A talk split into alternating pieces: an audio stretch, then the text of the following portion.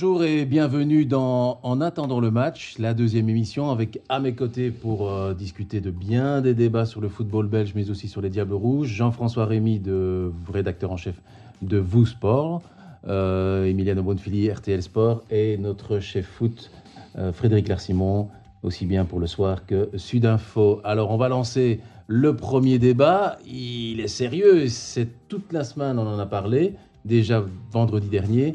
Il y a eu le Football Gate, il y a eu 57 euh, personnes, enfin 56 plus euh, une société qui sont euh, menacées d'être poursuivies devant les tribunaux. Des noms quand même importants qui sortent de là, des Midi Bayat, Bart Verac, des clubs, les principaux clubs de notre championnat qui sont touchés. Puis il y a cette semaine Herman Van Olsbeek qui est sous mandat d'arrêt.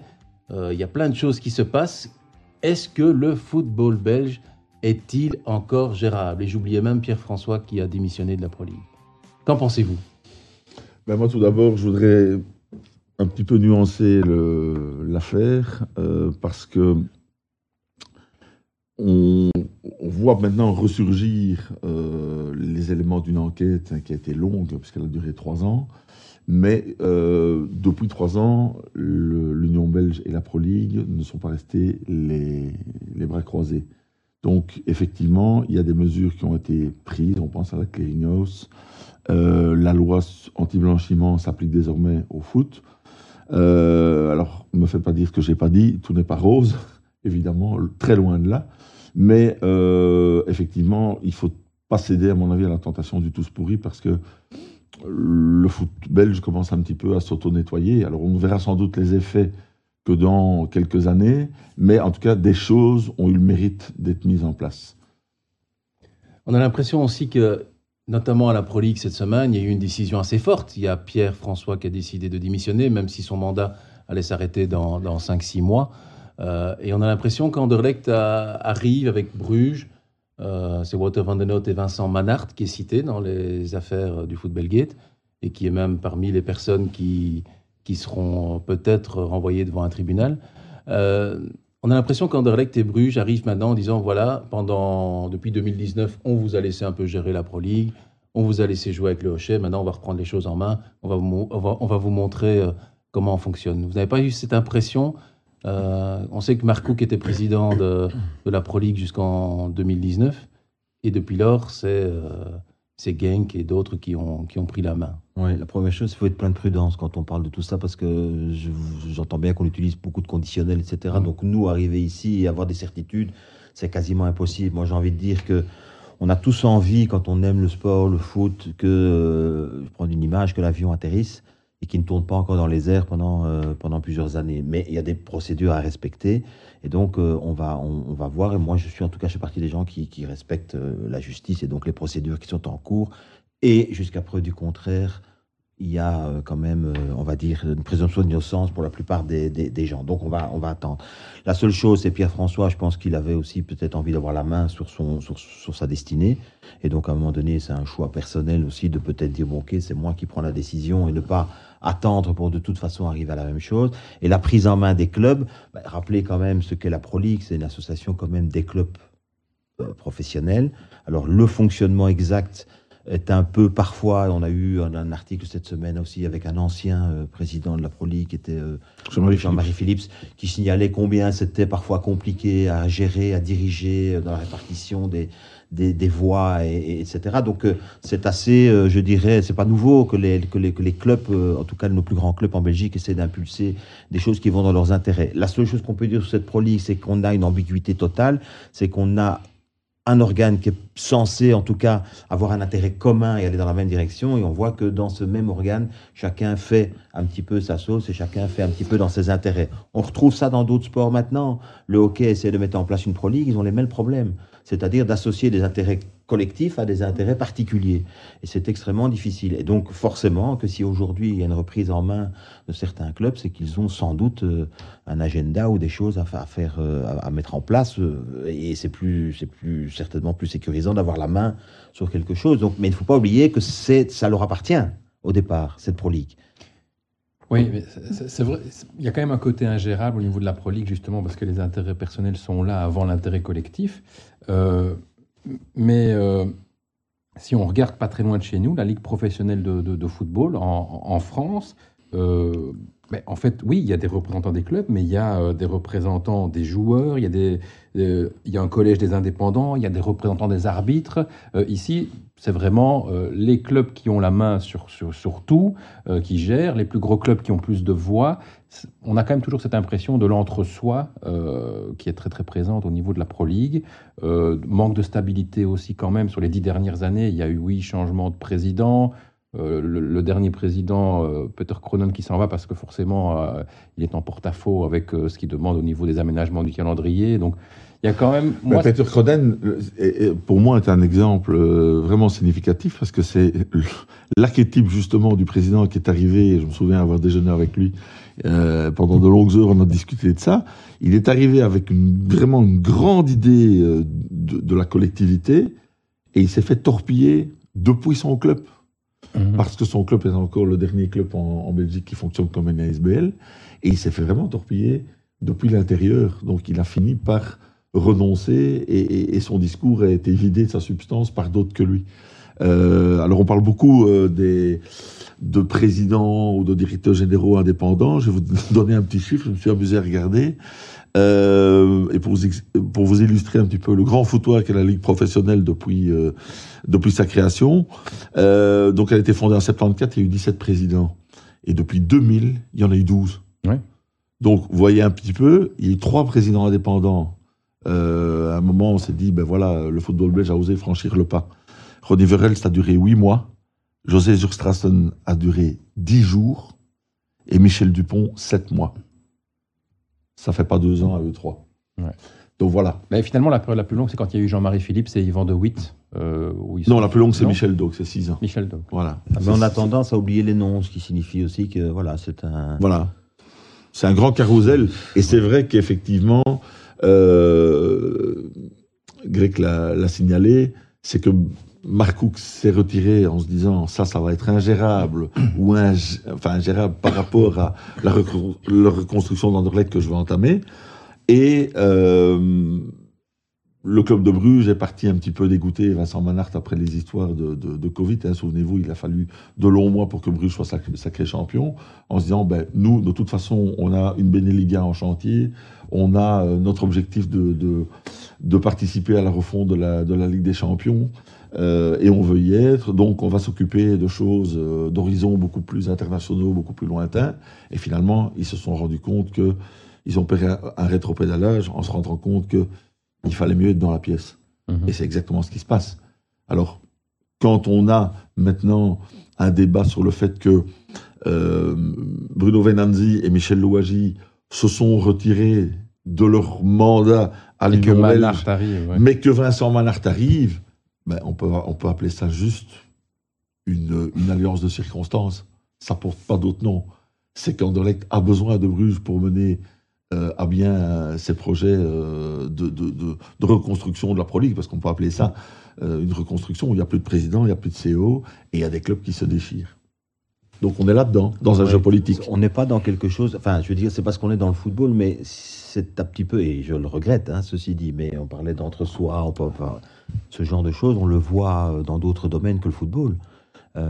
et, la, la, Pro League, pour certains dossiers, à certains moments, bah, c'est euh, comme, comme, comme, comme, tout le reste de ce qui nous entoure, euh, c'est aussi à un moment donné du lobby, euh, c'est aussi des influences, c'est aussi des, des, intérêts parfois collectifs, mais rarement et souvent plutôt personnels.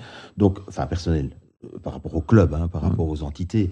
Et donc, du coup, voilà, on ne peut pas être très étonné. Le problème, c'est toujours la même chose, c'est d'arriver à quantifier ce lobby et, l'influence de ce lobby. Et on a ça à, tout, à tous les moments. On a ça quand on gère les droits mmh. télé, on a ça quand on gère euh, d'autres choses. On sent bien qu'il y a des, des, influences, des gens qui, qui discutent les uns avec les autres en réunion, mais en dehors des réunions aussi, et que tout ça avance, malgré des procédures qui sont normalement très strictes mais on ne sait pas l'empêcher, ça fait partie de tous les, de tous les organes politiques ou politisés. Mais à partir du moment où il y a des jeux d'influence et il y a des jeux d'argent avec le foot, il hein, faut appeler un chat un chat, euh, on n'échappe pas à ce qu'on a dans d'autres pans de la société. On parle d'entre-soi, euh, Emiliano.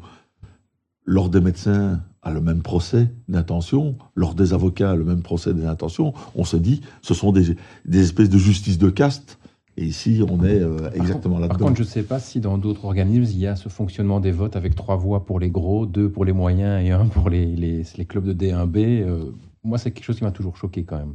Enfin, Mais il y a, euh, moi, personnellement, je trouve qu'il y a à boire et à manger là-dedans. Parce que si vous mettez, euh, si vous mettez pas une pondération, il risque d'avoir d'office le jeu des petits. Or, ce sont les grands qui font le marché. C'est le standard qu'on va voir à la télé, c'est Ouais. Anderlecht, c'est Bruges. Donc, c'est toujours l'éternel problème.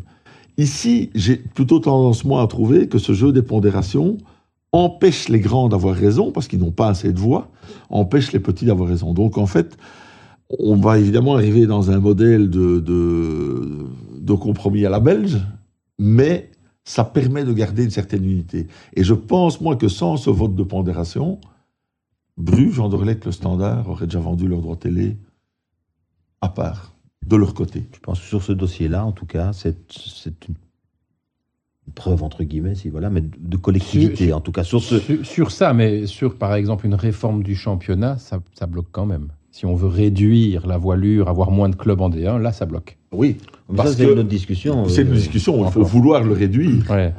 Et, et les petits sont pas d'accord. C'est toujours le problème. Si on se place du côté des grands, oui, il faut le réduire. Si on se place sur le modèle économique, oui, il faut le réduire. Mais si on se place sur, le- avec sur le, la bord- Benelux sur le et- problème du sportif, je pense qu'il faut. Là, il faut pas le réduire.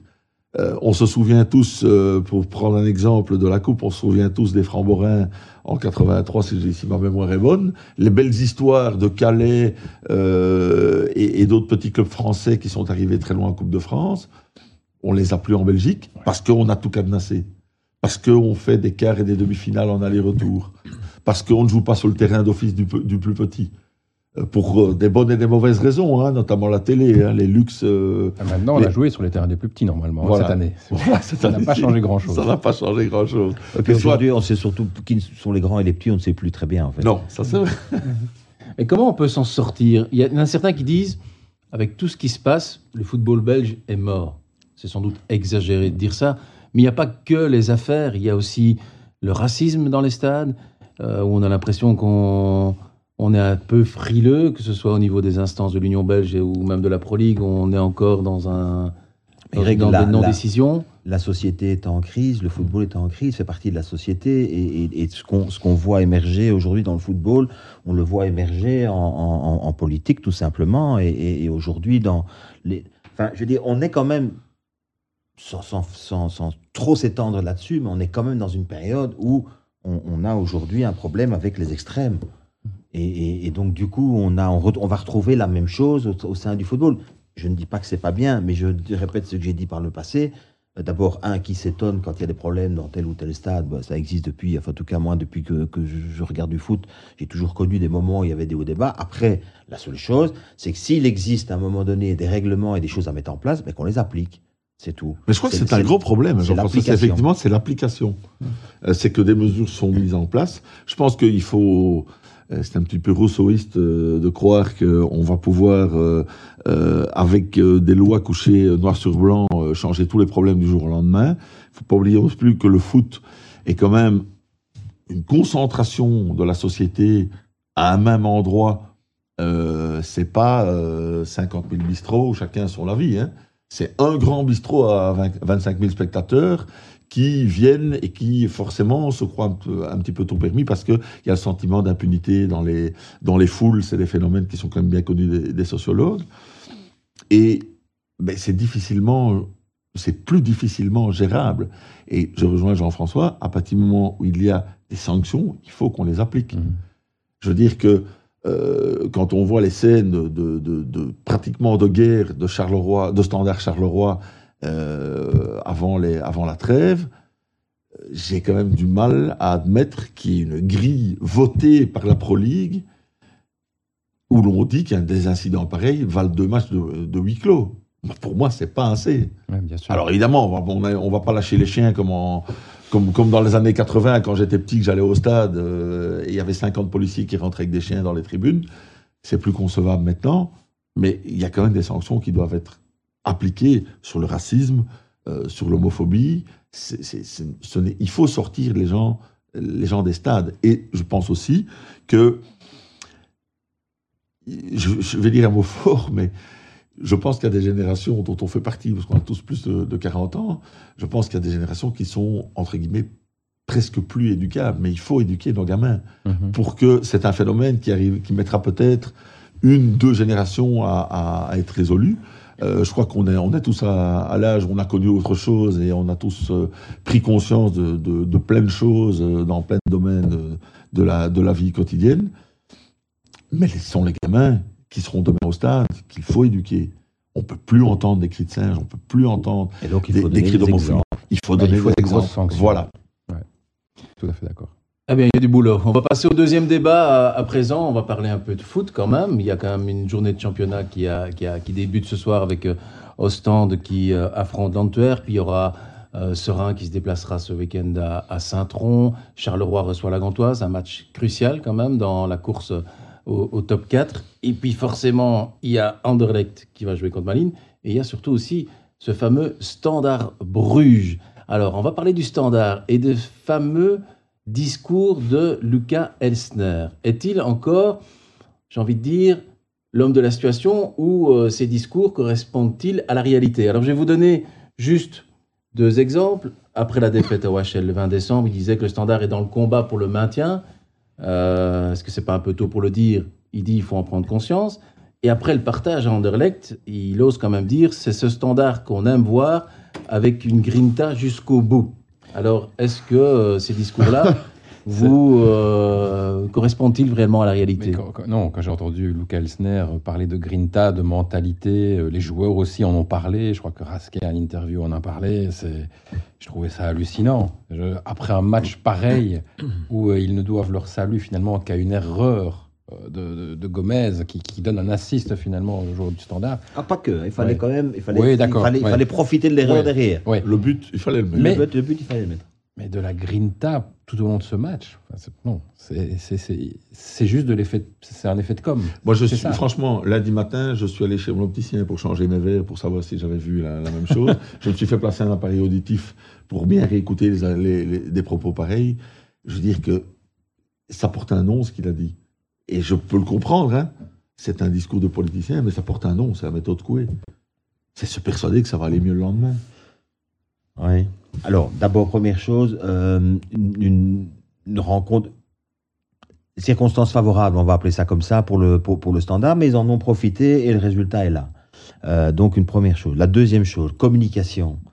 Euh, moi, je suis assez étonné de la communication parce qu'en fait, si j'ai bien compris, Juste avant, ceux qui étaient là n'avaient donc quoi Pas de grinta, pas de volonté, etc. Or, ce que j'ai vu, moi, en regardant les matchs, c'est pas nécessairement une question de volonté de grinta, c'était essentiellement, à mes yeux en tout cas, une question de structure, d'organisation et d'arriver en tout cas à ce que chaque joueur puisse être performant. Moi, je prends un exemple qui pour moi est assez symbolique de ce que le standard, euh, enfin de ce que représente en tout cas le noyau du standard. Quand je vois la, la, la prestation, par exemple, d'un garçon comme Simirot, que tout le monde a pu apprécier à son poste de médian euh, récupérateur, il n'est pas à son niveau. Je répète ce que j'ai dit la semaine d'avant, quel est aujourd'hui le joueur du standard qui, sur le plan purement sportif, donc au niveau de la, compétition, est au niveau qu'on attend de lui, voire au-dessus.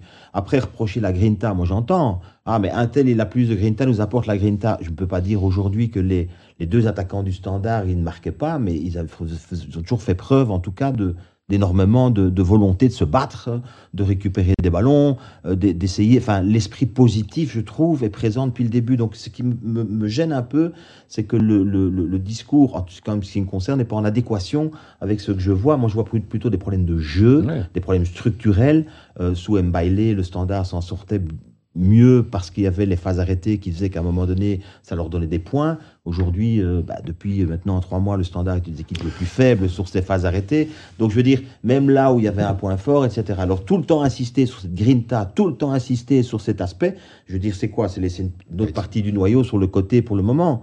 Donc je ne sais pas trop comment dans la vie de groupe, moi je me mets à la place d'un autre aujourd'hui, on peut me reprocher beaucoup de choses peut-être, Hein, leur reprocher beaucoup de choses, mais la, volonté, enfin, je ne sais pas si c'est un avis totalement personnel, mais des, types qui vont. Bah, qu'est-ce qu'on va leur demander? D'aller au combat de façon irrationnelle? Bah, Quoi? Pour avoir des cartes?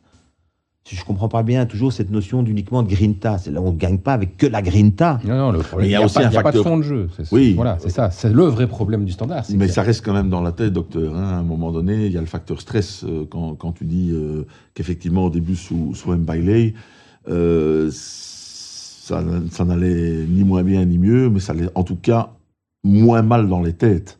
On était au début de championnat, on Ouais. disait le, le championnat va être encore long. Maintenant, on, est- on attaque le dernier tiers et euh, on a toujours l'eau qui est, qui est jusque-là. J'ai pas l'impression que ça ira mieux au standard jusqu'à la fin de la saison. Il faut sauver les meubles. Et puis si, An- si Anderlecht en met un deuxième, parce qu'Anderlecht a été à la fois euh, suffisant et insuffisant dans certains domaines du jeu, si jamais Anderlecht en met un deuxième, après le standard en, en prend 3-4. En ce prend jour-là. 3-4. oui. Ouais, ce qui est criant, par contre, au-delà de ça, et pour revenir au jeu, parce que moi j'aime bien discuter du jeu. Le reste, finalement, euh, ce sont des interprétations et ce sont des, Mais en tout cas, pour en revenir au jeu, ce qui m'a marqué, en tout cas du côté du standard, c'est par exemple le nombre. Et ça, il l'a signalé aussi. Je préfère ce discours-là, alors. C'est de dire, voilà, on a fait mieux, mais on a, sur le plan du jeu, eu beaucoup trop de déchets, par exemple. C'est vrai que dans la construction du jeu, on attendait, on avait donné une des clés qui était les reconversions, les possibilités de transition, etc. Le standard n'a pas été dans ce domaine-là à la hauteur. Et donc, il il y a encore ce, ce- ce- ce chemin à faire pour, pour, pour parvenir à être efficace. Mais il y a des joueurs, à titre individuel, qui ont perdu énormément de ballons, beaucoup trop. Alors, euh, oui, Mais- sur le plan de la mentalité. Enfin, je sais pas, si on va jouer à l'Anderlecht standard et qu'on est en déficience de mentalité, alors je. je, je- Faut alors- changer de sport, alors il hein. faut changer de sport. Mais qui sait dire aujourd'hui, c'est quoi l'identité de jeu du standard? C'est quoi? Qui sait ça. dire ce que- ce qu'est l'identité encore du standard. hein, parce que, Voilà. très honnêtement, je, je pense que tous les problèmes qui viennent du dessus rejaillissent Mhm. inévitablement sur, euh, sur, les, sur les joueurs. Je, je pense que le standard ne s'en sortirait qu'avec un esprit commando, mais en tout cas, par rapport à ce que Lucas Elsner dit, moi personnellement, je ne l'ai pas vu. Il viendra peut-être, mais qu'on ne vienne pas me parler d'un esprit commando à Anderlecht. Le, le seul mérite du standard, c'est de n'être resté qu'à un but d'écart.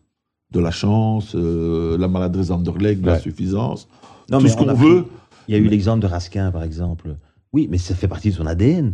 Raskin, aujourd'hui, avant et demain, ce sera un gars qui a tempérament, euh, c'est un type qui va se donner. bon, voilà. Donc, je, ne- je- je ne rejoins pas sur le discours de la mentalité. Moi, je pense que- qu'il y a une envie, en tout cas, de bien faire. Mais il n'y a pas les moyens de bien faire. Et ça, c'est une autre question. Hmm. C'est-à-dire que comment, comment est-ce qu'on arrive à soigner, docteur, euh, ce qui ne fonctionne pas, c'est-à-dire le, le- le- le jeu et qui, qui pose problème? Je dirais quand même, allez, pour donner un point positif euh, à, ce- à ce qu'on a pu voir malgré tout, on, a parlé des transferts un petit peu. Euh, je, je trouve qu'à droite, Gilles de Waal a montré qu'il allait pouvoir apporter de la course, de la volonté, Du volume. euh, du volume, de l'expérience, des choses comme ça. Les autres, il va encore falloir voir parce que, bon, Cafaro est passé un petit peu au travers de la rencontre. euh, voilà, on, a, on va, on va voir ce que Van Damme va pouvoir apporter. C'est, c'est- moi, je pense que c'est toujours au niveau du jeu qu'il faut regarder et le reste, il faut, faut, faut arrêter de faire des procès d'intention, euh, surtout en interne, que ça se fasse de l'extérieur à la limite, mais en interne, alors qu'il y a encore. c'est- Enfin, les gars, ils sont encore là. Il faut encore les gérer. Il faut encore gérer les 32 gars à l'entraînement. Jusqu'à près du contraire, ils veulent dégraisser, je veux bien, mais ils ne sont pas encore partis. Hein.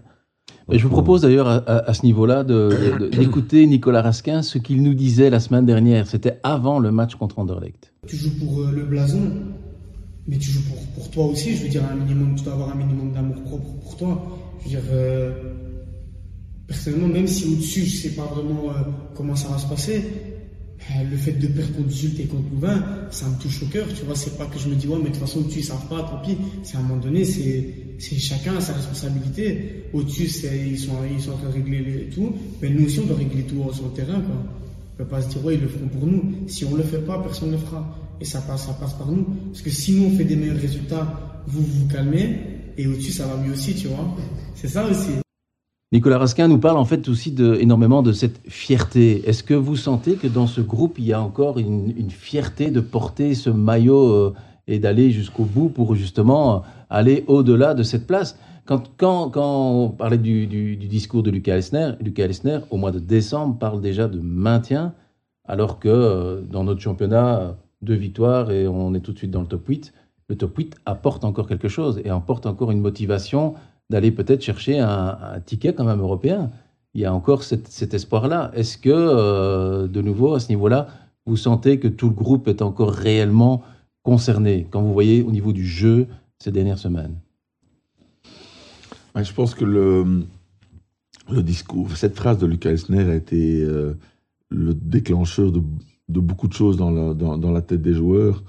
Euh, intellectuellement, bravo, je pense qu'il a vraiment raison. Il regarde les choses d'une manière froide. Le standard va quand même devoir pas lutter pour un maintien, mais en tout cas sera verra le top 8 s'éloigner. 5 euh, points d'avance, c'est pas beaucoup.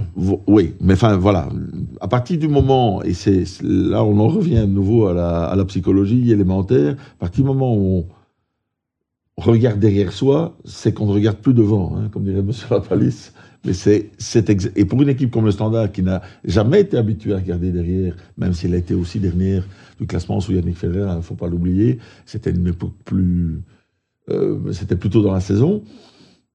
Voilà, j'ai l'impression qu'à partir du moment où le chef d'orchestre dit attention, on arrête la musique pour vérifier que tous les violons soient là, c'est un petit peu, euh, c'est un peu lancer un mauvais signal. Mais je pense qu'il a été euh, vraiment intellectuellement irréprochable dans son raisonnement. C'est dire, ben oui, écoutez les gars, maintenant il faut regarder la réalité en face, ça va pas être rose.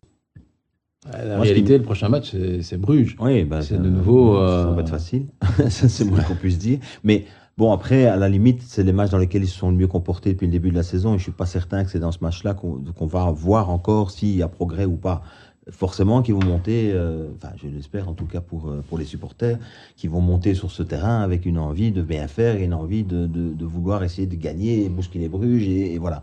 Maintenant, une question quand même qui m'interpelle, c'est euh, toutes les déclarations, etc. Mais je disais encore, je pense la semaine dernière dans cette même émission, est-ce qu'un entraîneur fait à ce point-là la vie d'un club et les avis d'un club? Moi, dans ma société euh, ou dans une société dans laquelle on peut travailler, je pense que c'est euh, le management qui donne, euh, qui donne la direction ou qui donne les impulsions. L'entraîneur doit, en théorie, pouvoir suivre ces impulsions-là. Moi, je remarque simplement que quand les entraîneurs arrivent au standard, ils arrivent tous avec le même discours. Ah, c'est formidable, il y a un groupe qui est, qui est performant et on peut faire mieux avec ce groupe-là.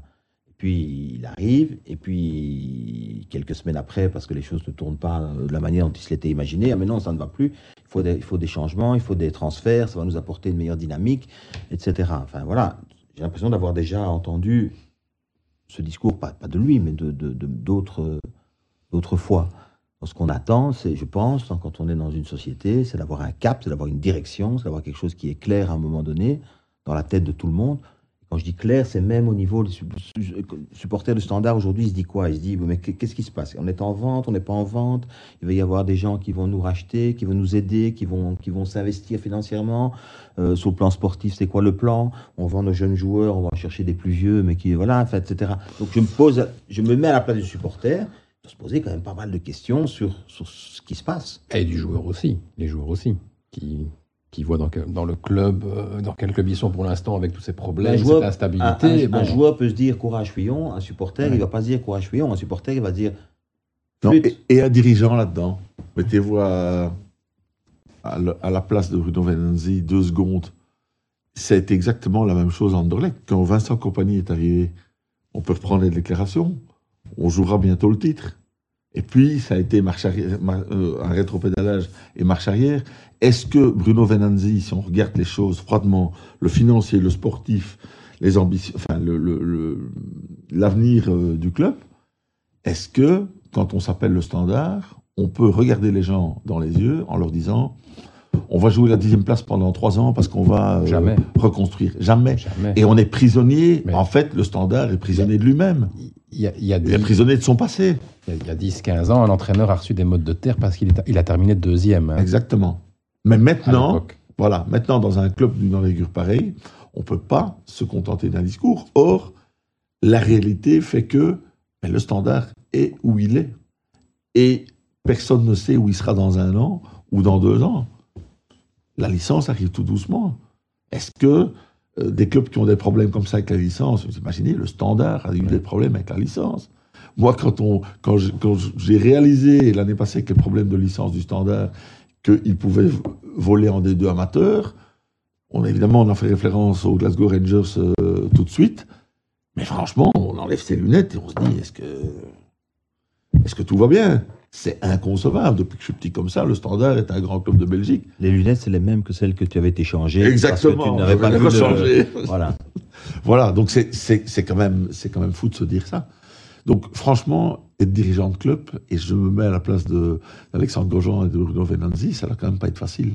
Parce que qu'est-ce qu'on peut, qu'est-ce qu'on peut tenir comme discours? Il vaut mieux pas parler. Dans ce cas-là, Il ne parle il pas. Il vaut mieux pas parler. La dernière question sur ce débat, ben, on, va, on va rebondir là-dessus. C'est bon, le Standard apparemment n'est pas la plus belle équipe à avoir joué pour le moment. On va pas insister là-dessus. Mais d'après vous, si vous deviez citer une équipe qui est la plus agréable à voir jouer euh, cette saison, c'est laquelle actuellement? Sur les, On va dire sur les dernières semaines. Peut-être pas sur l'ensemble de la saison, mais à la limite, sur les 3-4 dernières semaines. Voilà, vous qu'il y a une orientez équipe un qui- petit peu la question. hein. Oui, parce que c'est le but. Moi, à titre personnel, j'ai beaucoup aimé, j'ai bien aimé voir cette saison l'Union, mais parce que pour tout ce qu'elle a apporté euh, au football belge, voilà, avec les, deux attaquants devant, euh, euh, pour l'enthousiasme qu'elle a apporté. Alors, la, la qualité de jeu, si vous parlez des trois quatre dernières semaines, oui, on va se dire que que Anderlecht était un, était un peu un peu meilleur que les autres, mais mais mais personnellement, moi, j'ai bien aimé ce qu'a fait l'Union depuis le début de saison. Bah, si le football est fait d'enthousiasme, de, de, Ouais. de, de- de- comment je vais dire ça, d'une certaine forme d'insouciance et le fait finalement que le baromètre, c'est que les gens vont au stade et se marrent. Ah, c'est- euh, Oui, L'Union est inclassable. c'est alors. ça. L'Union l'Union voilà. Saint-Gilloise est au-dessus de tout le monde pour l'instant. Mais il y a le côté sympa du petit poussé. On revient à ce qu'on disait au début d'émission. Dans, un, dans une D1 euh, aseptisée, où il n'y a que des grands avec un championnat réduit, les belles histoires de Westerlo, comme on en a connu il y a 20 ans, ou de l'Union maintenant. Oui, L'Union, C'est- quand même Brighton derrière. Oui, oui, oui, attends, oui, oui, non, c'est c'est au-delà du folklore. On est bien d'accord que Oui, ou du Lierse c'est la, mondial- la mondialisation du foot. Le lire champion, tout ça, c'était c'était des très belles histoires. Moi, je suis partisan de les vivre, ces, ces belles Ah oui. histoires. Donc, effectivement, la raison dit euh, euh, resserrons les rangs, et d'un autre côté, on voit des, des, des belles histoires comme, comme celle de l'Union. Est-ce que l'Union propose le, beau, le plus beau football? Ouais, Je voilà. suis pas certain. Voilà. Voilà. Moi, je, voilà, je parle surtout de ce qu'elle a apporté comme vent la fraîcheur, comme enthousiasme, c'est et c'est comme fabuleux. Voilà, aller se marrer, aller au stade. Non, non, plus que ça, plus que ça. J'adore, j'adore dans le jeu de l'Union la simplicité. Alors moi, Ouais. si, si le- La si on dit simplicité du voilà, football. la simplicité Ouais. du jeu du football et ce que- et ce qu'il ce qu'il propose. J'aime, j'aime en football cette verticalité. J'aime euh, le fait qu'à un moment donné, la vitesse de ces, de, de ces deux attaquants. Et Et, voilà. encore, et encore une fois, si je reprends le critère qui pour moi est le critère de, jugement, si on peut en avoir un en tout cas, c'est de se dire simplement, je vois à l'Union des joueurs qui ont tous progressé depuis qu'ils sont là et depuis qu'ils travaillent avec et Felice. qui savent ce qu'ils doivent Et depuis faire. que sur voilà, alors je ne dis pas que voilà, Felice a eu des échecs avant comme, euh, comme, comme d'autres, dans un contexte qui n'était peut-être pas un contexte qui lui, a, qui lui convenait, mais ici en tout cas, il retire l'essence même et le meilleur de son groupe par, je dirais, une philosophie de jeu qui est claire, qui est nette, qui est, qui est structurée, qui va vers l'avant, qui est généreuse, etc. Moi, ce que j'aime chez Manzou, c'est justement qu'il est capable de, de développer l'aspect de spontanéité de ses joueurs. Mhm. Il n'enferme pas ses équipes. C'est quelqu'un d'humain. C'est quelqu'un qui vit le foot. Alors, c'est quelqu'un de très intelligent, entendons-nous, mais c'est quelqu'un qui vit le foot Et, avec ça. et qui retire le meilleur de chaque Voilà. joueur aussi. Voilà. Et pour en revenir peut-être à juste à ce- alors derrière ça, on a une équipe qui est en nette progression au niveau du jeu de ce qu'elle propose parce que on a tous, on, on a quand même, hein, c'est le Sporting Anderlecht parce que il y a quelques mois, qu'est-ce qu'on nous disait? Le Sporting est à la recherche de ce qui faisait l'ADN du club, c'est-à-dire un jeu plus technique, plus léché, etc. Et je trouve qu'aujourd'hui, dans la dynamique de l'équipe, il y a des joueurs qui peuvent rappeler ça, qui peuvent proposer ça. Je voyais par exemple dans le match de dimanche dernier, quelqu'un comme Zirkzee apporte à un moment donné des gestes qui Mhm. font que les supporters du Standard se reconnaissent enfin, euh, de- d'Anderlecht, pardon, là là, se reconnaissent enfin en disant Ah, on a retrouvé euh, un petit peu l'ADN du jeu, euh, du jeu. Parce que derrière lui, ça joue de nouveau. Oui, C'est pas un hasard. Refailov a été le grand oublié de l'automne. Il a ressurgi. Verskaren est en train de récupérer un petit peu de, de forme et de, et de grinta. Eh bien, devant, ça va jouer avec des gens comme Zirkzee. Et je crois que la- le, le grand mérite de compagnie, c'est d'avoir refait jouer, enfin, d'avoir revu sa position par rapport à Refailov et d'avoir fait ressusciter un petit peu Verskaren. On aura l'occasion d'en reparler hein, parce que la semaine prochaine, il y a un certain Union Anderlecht, si mes souvenirs sont bons. Donc on aura l'occasion de voir quel est vraiment le numéro un bruxellois. Ah mais de toute façon aujourd'hui, oui, d'abord il faut se souvenir quand même qu'il y a ce fameux précédent avec la victoire de l'Union euh, lors de la première journée au, Sporting. Donc clairement c'est un match qui sera super excitant. Ce sera dans une semaine. Mais pour revenir au Sporting Anderlecht, après il y a, tout ce qu'on vient de dire maintenant. Il y a cette vraie volonté de terminer dans le top 4 et pour ça il faut pas trop commettre l'erreur qu'ils ont commise le week-end dernier, c'est-à-dire perdre des points. C'est toujours la réalité du Sporting Anderlecht depuis le début de la saison, c'est ces pertes de points. Ces pertes de points, souvent aussi euh, très tard dans le match. Et donc, à un moment donné, ça reste quand même une récurrence s'ils veulent être dans le top 4, malgré le fait qu'on voit tous des progrès dans le jeu, etc., qui est proposé. Et bon, les individualités, je pense que je suis assez d'accord avec, euh, avec euh, ce que Fred disait il y a un instant. Mais voilà, il faut être concret maintenant. Pour terminer l'émission, on va passer à cette question diabolique chaque semaine, à l'approche de la Coupe du Monde. Dans quelques mois, euh, il y a une génération qui va sans doute jouer une des dernières grandes compétitions. On pense forcément au Eden Hazard, Kevin De Bruyne, etc. On espérait voir un joueur comme Thomas Vermaelen. Voilà que la grande surprise, Thomas Vermaelen arrêterait sa carrière et deviendrait assistant de Roberto Martinez. Surprise ou pas pour vous?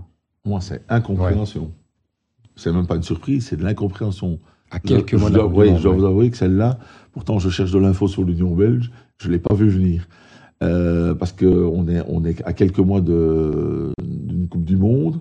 Je rappelle que Vermaelen a quand même été, même sur une jambe, même avec son grand âge, et même avec des blessures, euh, euh, le meilleur joueur, euh, le meilleur diable à l'Euro 2016, mhm. a toujours été franchement une valeur sûre. Je ne sais pas, alors on n'est évidemment pas dans le cabinet médical, mais il a peut-être une blessure qui l'empêche d'être encore à, son niveau. mais je, dois vous avouer que je ne comprends pas très bien la, démarche.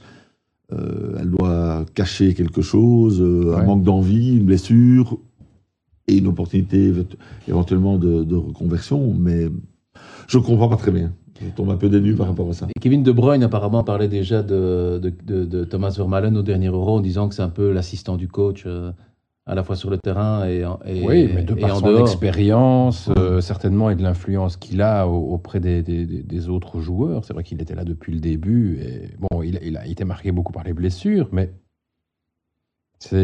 on avait vraiment l'impression quand même que, que, même en, voilà, en, étant dans un championnat moins compétitif, il, serait, il, serait de toute, il aurait été de toute façon là à la Coupe du Monde. Il a fait un bon euro ici dernièrement. Donc, euh, c'est vrai que la réponse, c'est lui qui doit l'apporter parce qu'il y a peut-être quelque chose qu'on ne sait pas au niveau médical. Mais mais pour Roberto Martinez, est-ce que c'est un assistant, j'ai envie de dire, idéal? C'est quelqu'un qui, ne cherche pas la lumière forcément et qui a l'expérience et qui connaît l'ensemble du groupe. Il y a deux choses à mettre, je pense, en parallèle. Si je regarde le, joueur, sa carrière, etc., franchement, voilà, je peux rejoindre les avis en disant j'ai cette petite euh, petit pincement parce que je me dis il aurait pu apporter quelque chose. Et donc mais voilà. Mais je ne connais pas le, cadre de, sa décision. Donc euh, difficile à dire. Mais à partir du moment où cette décision est prise en âme et conscience de son côté je suppose euh, il a bien réfléchi euh, ça. Et je pense pas qu'on tourne cette page là comme ça. Il y, y, a sans doute toute une motivation derrière Simplement dire que ça fait deux ans qu'il est dans un processus d'apprentissage où ils, ont commencé là euh, avec d'autres Diables Rouges d'ailleurs, et je trouve ça très intéressant, et ça nous apportera sans doute euh, des fruits dans, quelques années euh, que, ces gens-là et que ces gars-là s'impliquent aussi dans, le, dans, le coaching, et le, le retrouver à partir de ce moment-là dans, dans l'opportunité de le voir dans le staff et avec etc. Alors, du coup, bah, s'il arrête, oui, je trouve que c'est une bonne opportunité. C'est deux choses que je mets que je mets ensemble. Je dois dire que parmi tous les gars, parce que c'est vrai que quand je le vois, euh, j'ai démarré moi aussi euh, presque une carrière d'entraîneur avec, avec lui, cette génération quand même, euh, Pékin et, tout, ce que, tout, ce renouveau un petit peu du football belge, mais au terme de personnalité, c'est un des gars les plus, les plus formidables que je puisse connaître dans, dans la détermination, et, au-delà de ça, même dans les qualités footballistiques, c'est un monstre, c'est un monstre athlétique, c'est un monstre c'est un gars absolument extraordinaire. Et, donc, euh, je n'ai que des bonnes choses et des belles choses à dire sur lui. Donc, vraiment, je lui souhaite tout le meilleur et je suis certain que qu'il peut apporter énormément. Donc je n'ai pas de doute sur sa personnalité. C'est un gars honnête, c'est un gars franc. C'est pas c'est pas un mec tordu. C'est un type. Il peut et donc s'il va dans ce cadre-là et dans cette dynamique-là, il peut apporter quelque chose. Et si la structure, mais ça c'est un autre débat, que si la structure passe par justement l'implication de tous ces gars-là pour pérenniser un petit peu, parce qu'on se dit tous qu'est-ce qui va se passer après euh, après Roberto Martinez, si tous ces gars-là arrivent à s'impliquer d'une manière ou d'une autre parce qu'ils ont tourné une page et parce qu'ils peuvent apporter quelque chose dans les X années qui viennent, bah alors qu'ils sont vraiment les bienvenus et qu'ils arrivent avec, avec toute leur expertise, toute leur expérience et qui, nous, qui continuent à nous faire progresser. Donc moi, à partir du moment où il prend cette décision et on ne connaît pas mm-hmm. tous les paramètres de la décision, apparemment, à partir du moment où il prend cette décision-là, je trouve que sur le profil du gars, c'est vraiment quelqu'un qui, qui, qui, peut apporter énormément de choses euh, à, court terme sûrement, parce qu'il sera quand même avec ses amis, il y aura encore cette relation amicale, mais à moyen terme et long terme, quand les générations suivantes vont arriver. C'est vraiment... C'est un grand méconnu en fait, hein, Thomas Vermaelen, parce que surtout du côté francophone, comme il, ne s'exprime jamais en français, il n'a jamais joué dans le championnat de Belgique, mais euh, franchement c'est quelqu'un de d'intègre, de, très sobre, de très très professionnel. Quand on fait une carrière euh, comme la sienne, on dit ça, euh, on a souvent, euh, comment dire, on entend souvent ça sur d'autres joueurs, mais là, franchement, tous les mots sont bien choisis. C'est un grand pro. Mhm. Il y a deux choses, moi j'ai envie de, souligner. Il y a d'une part, bah, c'est une grosse perte quand même pour, pour l'équipe nationale belge, parce que c'était, comme on le disait, mais même à l'Euro 2020, sans doute le meilleur défenseur celui qui a mis quand même sous les ténoirs un, joueur comme Cristiano Ronaldo face au Portugal. Mhm. Euh, on pensait qu'il était déjà fini, mais il a prouvé qu'il était le meilleur à, ce poste-là. D'un autre côté, en arrivant, j'ai envie de dire, dans le staff, il va apporter aussi cette expérience avec des jeunes. On parle d'Arthur Théat, Van Eusden, etc.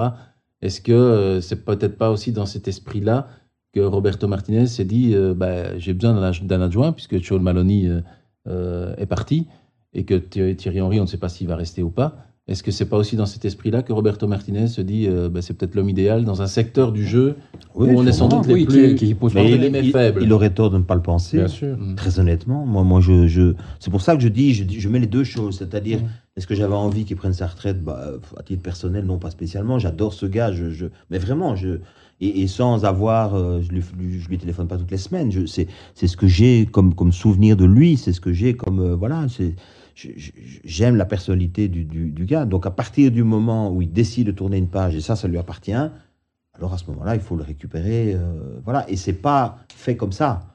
Je rappelle qu'il y a deux ans que ce type a commencé un processus d'apprentissage et de tous les échos que j'ai pu avoir au sein de la fédération, c'est un excellent candidat entraîneur, c'est-à-dire c'est un mec impliqué dans son envie d'apprendre. Et c'est souvent ce qui fait le problème. on dit, on a toujours ce débat. Est-ce qu'un grand joueur fait un grand entraîneur Non, pas systématiquement, mais quand il a décidé d'apprendre, oui. Et un défenseur fait souvent un très bon entraîneur. Hein. Excellent candidat à la succession de, Roberto, alors Peut-être pas tout de suite. Peut-être pas tout de suite. Non, non. C'est peut-être trop tôt. Mais il mais, mais, y a quand même quelque chose sur le moyen terme qui peut se mettre en place euh, aussi. Et puis, je, répète encore une fois, cette, cette génération-là nous a donné un premier kick là il y a quelques années quand euh, ils ont été tous euh, faire des résultats à Pékin, etc. Mais vous nous donnez peut-être un autre kick maintenant en, se structurant ensemble et en essayant d'apporter quelque chose au foot belge, quoi. il ne faut pas sous-estimer aussi l'apport que peuvent avoir ces garçons qui sont dans un staff, euh, qui connaissent très bien le terrain et qui peuvent établir une, relation de confiance avec les joueurs. Je prends un exemple, si, si, si vous avez vu ce qu'a fait Gianluca Vialli à l'Euro avec avec le groupe aussi. C'était un adjoint. Ça t'a demandé ce qu'il faisait là. Ces profils-là, ces joueurs-là ont une importance aussi. Maintenant, j'aurais préféré qu'ils puissent jouer la Coupe du Monde. Ça, c'est sûr. Mais sinon, s'ils si, ne jouent pas la Coupe du Monde, l'avoir sur le banc, c'est un plus. Emiliano, euh, Jean-François, Frédéric, je vous remercie d'avoir participé à ces, ces, différents débats. Et on se retrouve forcément la semaine prochaine pour un nouveau En attendant le match. Bien à vous. Au revoir. Au revoir. Au revoir.